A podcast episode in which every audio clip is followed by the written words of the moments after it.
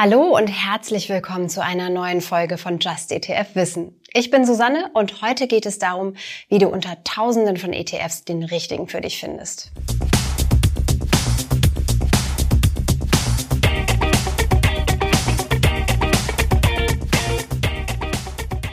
Weiß nicht, wie es dir geht, aber ich bin ziemlich schnell lost, wenn ich zu viel Auswahl habe. Dann suche ich mir einen Wolf und springe zwischen 20 offenen Tabs hin und her, um das Passende zu finden. Und am Ende sitze ich entweder frustriert da und kann mich nicht entscheiden oder nehme doch das, was ich als erstes oder zweites angeschaut habe. Dass wir also über 2000 ETFs in unserer Just ETF Datenbank haben, ist für mich eigentlich eher ein Problem.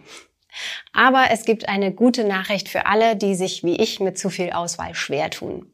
Wir haben nämlich eine Step-by-Step-Anleitung, mit der du den passenden ETF für deine Anlagestrategie findest. Im ersten Schritt entscheidest du dich für eine Asset-Klasse, also zum Beispiel Aktien, Anleihen oder Rohstoffe. Dann legst du fest, wie viel Gewicht diese Anlageklasse in deinem Portfolio haben soll. Zum Beispiel 20 Prozent in Anleihen, 75 Prozent in Aktien und 5 Prozent in Rohstoffe. Als nächstes bestimmst du weitere Kriterien, um die Auswahl weiter einzugrenzen. Zum Beispiel, ob du in eine bestimmte Region investieren oder auf einzelne Themen setzen willst oder dein Geld ausschließlich in nachhaltige Unternehmen stecken möchtest. Einen guten Einstieg bieten dir dafür unsere Anlageleitfäden auf justetf.com.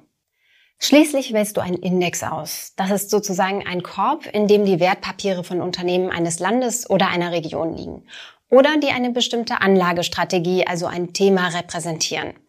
Beispiele für Länderindizes sind der deutsche Aktienindex DAX, der US-amerikanische Dow Jones oder der japanische Nikkei. Dann kannst du dich schon auf die Suche nach möglichen Anbietern machen, bei denen du ETFs auf diesen Index kaufen kannst. Wenn du einen Bekannten nimmst, hast du vermutlich immer noch zu viel Auswahl. Deswegen habe ich noch ein paar weitere Kriterien für dich, auf die du beim Vergleich achten kannst. Erstens, die Kosten. Klar. Je weniger du an Broker, Börse und ETF-Anbieter abgeben musst, umso mehr Rendite bleibt auf deinem Konto. Ein hilfreicher Wert dafür ist die Total Expense Ratio, kurz TER genannt. Das sind die laufenden Kosten des ETFs selbst. Dazu kommen möglicherweise Handelsgebühren pro Order. Zweitens, Big is beautiful. Je größer der Fonds, umso wirtschaftlicher ist er und umso unwahrscheinlicher ist es, dass er geschlossen wird. Das gilt normalerweise ab einem Volumen von 100 Millionen Euro aufwärts.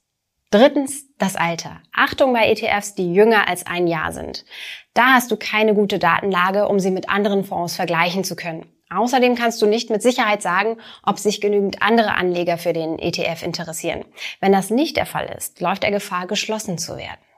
Viertens, der Steuerstatus. Der richtet sich nach dem Aktienanteil im Fonds.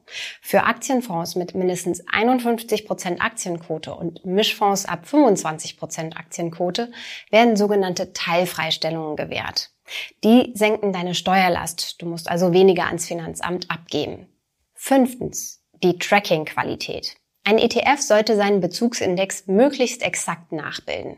Soweit die Theorie. In der Praxis gelingt das nicht immer. Profis haben hierfür Kennzahlen entwickelt, den Tracking Error und die Tracking Differenz. Allerdings, wenn du verschiedene ETFs auf den gleichen Index miteinander vergleichst, kann das Ergebnis je nach Betrachtungszeitraum unterschiedlich ausfallen. Und die Rückschau ist für zukünftige Entwicklungen ohnehin nur begrenzt aussagekräftig. Neben diesen objektiven Kriterien gibt es auch welche, die von deinen persönlichen Präferenzen abhängen. Zum Beispiel, ob der ETF sparplanfähig ist oder nicht ob er Erträge ausschüttet oder tesoriert, also direkt wieder anlegt. Mehr dazu erfährst du übrigens in unserem Unboxing-Video auf YouTube. Welche Gesellschaft den ETF anbietet, das ist wirklich sehr subjektiv. Aber vielleicht magst du ja JP Morgan lieber als DK.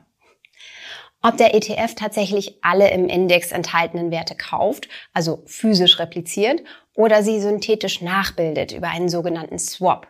Bei letzteren ist das Ausfallrisiko ein klein wenig höher. Aber keine Sorge, bislang kam es noch nie zu einem Schadensfall durch Swap-Geschäfte. Auch nicht in den turbulenten Jahren während der Finanzkrise. Das Fonddomizil, also das Land, wo der ETF aufgelegt wird. Europäische ETFs erkennst du am Kürzel USITS. Die empfehlen wir dir auch, denn nicht in Europa aufgelegte Fonds können steuerliche und rechtliche Probleme mit sich bringen. Ansonsten spielt es meist keine große Rolle, wo ein ETF aufgelegt wurde. Mit einer Ausnahme. Bei ETFs mit einem großen Anteil an US-Titeln bietet Irland als Domizil steuerliche Vorteile. Die Fondswährung. Meist ist das die, in der die Wertpapiere des jeweiligen Index gehandelt werden. Für dich ist die Währung aber nicht so wichtig, denn deine Bank rechnet alles für dich um und auch Währungsrisiken hängen nicht damit zusammen. Ich hoffe, diese Tipps helfen dir dabei, den passenden ETF zu finden. Wenn dir der Podcast gefallen hat, dann lass uns doch ein Abo da. Und wir freuen uns natürlich auch über eine gute Bewertung auf Spotify, Apple Podcast oder in der Podcast-App deiner Wahl. Vielen Dank an Anja für die Redaktion, Kia fürs Fact-Checking und Johannes für die Post. Du hörst Just ETF, den Podcast mit mir, Susanne.